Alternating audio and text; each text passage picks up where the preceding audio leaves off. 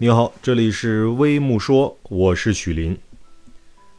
爸爸，我等你一起回来钓鱼。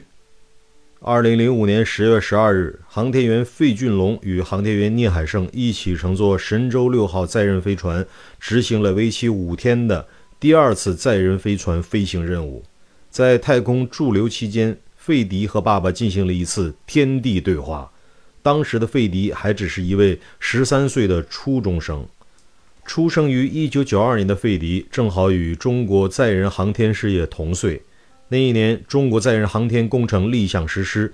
作为航天员的后代，他以从事航天事业为荣，以奋战在航天一线而骄傲。十七年过去了，曾经的少年已经成功接过中国航天人的接力棒。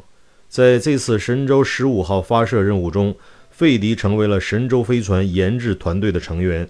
担任了载人飞船调度的岗位，成为了一名合格的航天人。探索浩瀚宇宙，发展航天事业，建设航天强国，是我们不懈追求的航天梦。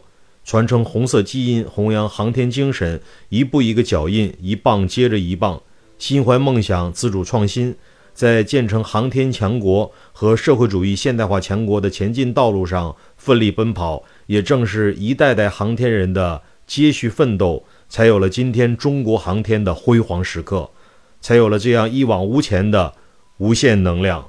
这里是微姆说，欢迎评论区点赞留言讨论，再见。